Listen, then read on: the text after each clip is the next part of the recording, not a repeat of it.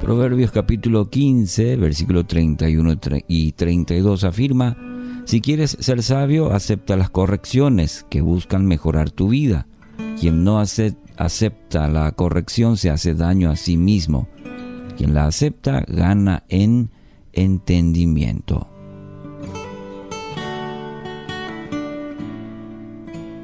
A veces cuesta reconocer los errores, ¿no? Nos cuesta reconocer.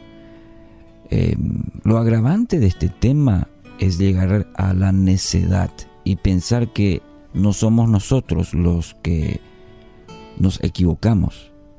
Eh, tender a proyectar siempre el error en los demás, es decir, el resto. Mm, todos los demás tienen algo negativo, algo de error, y nos cuesta mirarnos a nosotros, eh, a nosotros mismos.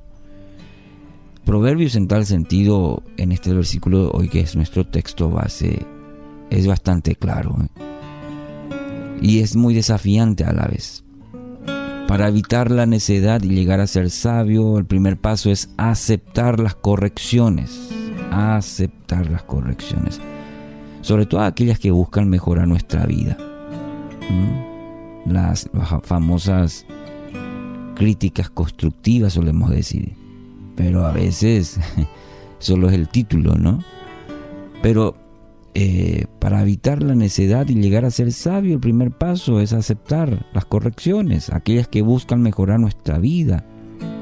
hay que tener en cuenta que las personas que están más cerca de nosotros, ¿sí? nuestro entorno, son los que tienen, digamos, la autoridad para señalarnos aspectos que debemos mejorar. Y no lo debemos ver como algo malo, negativo, al contrario.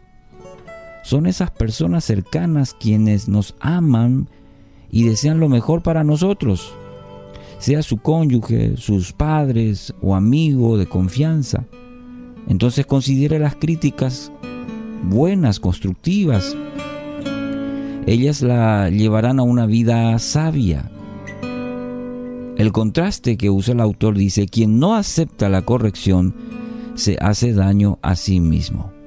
Quien rehuye a escuchar. No, no, yo no necesito. Él o ella es la que necesita. Y termina siendo un necio.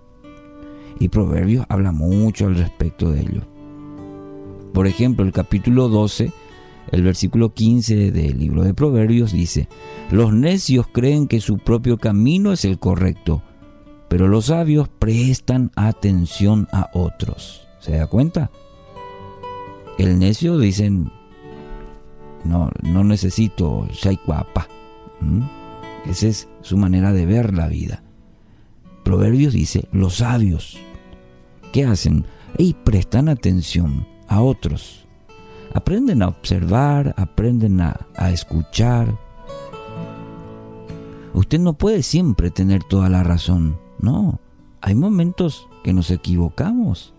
Y es de sabios saber reconocer, pedir perdón y, claro, aprender de esa situación. Tampoco ir repitiendo esos actos, pidiendo perdón y haciendo como un círculo vicioso luego nuestra vida y no aprender de nuestros errores o de lo que la gente de repente nos señala de actitudes que tenemos que mejorar, aprender. John Maxwell dice, un hombre debe ser lo suficientemente grande para admitir sus errores y lo suficientemente fuerte para corregirlos. Mm,